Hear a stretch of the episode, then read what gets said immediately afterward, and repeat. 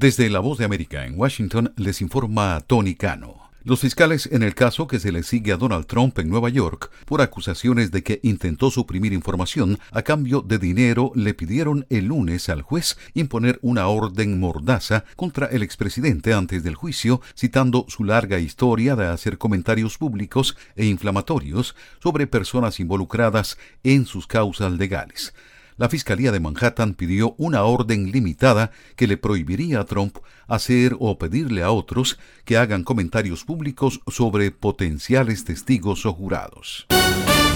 El ejército de Estados Unidos reducirá el tamaño de su fuerza en unos 24.000 puestos o casi 5% a fin de combatir mejor en las guerras del futuro, luego de que el servicio no pudo atraer suficientes reclutas para llenar todas las vacantes.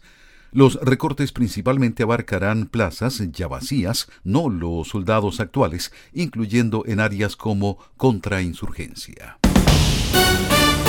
Las llamadas oficinas de movilidad segura en Colombia, Costa Rica, Ecuador y Guatemala han procesado a miles de migrantes desde su lanzamiento en junio de 2023. Más de 5.900 migrantes ya llegaron a Estados Unidos tras ser procesados en estos centros. Más de 12.700 personas ya fueron aprobadas para viajar a Estados Unidos luego de ser procesadas en los centros para migrantes establecidos junto a organizaciones internacionales en Colombia, Costa Rica, Ecuador y Guatemala Guatemala, dijo a La Voz de América un portavoz del Departamento de Estado.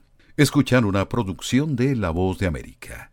Legisladores de Alabama buscan formas de proteger los servicios de fecundación in vitro en el estado tras el fallo de la Corte Suprema del Estado que determinó que los embriones congelados pueden considerarse niños según la ley estatal. El fallo de la semana pasada, que de inmediato hizo surgir preguntas sobre la responsabilidad que podrían enfrentar las clínicas de fertilidad, tuvo un efecto paralizador inmediato en la disponibilidad de estos servicios en ese estado del sur del país.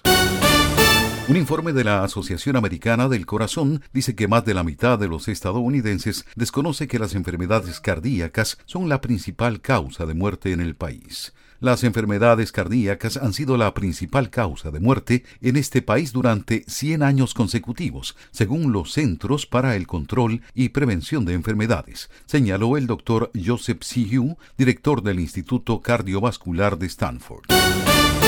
Legisladores de Alabama buscan formas de proteger los servicios de fecundación in vitro en el estado tras el fallo de la Corte Suprema del Estado que determinó que los embriones congelados pueden considerarse niños según la ley estatal. Desde La Voz de América en Washington les informó Tony Cano.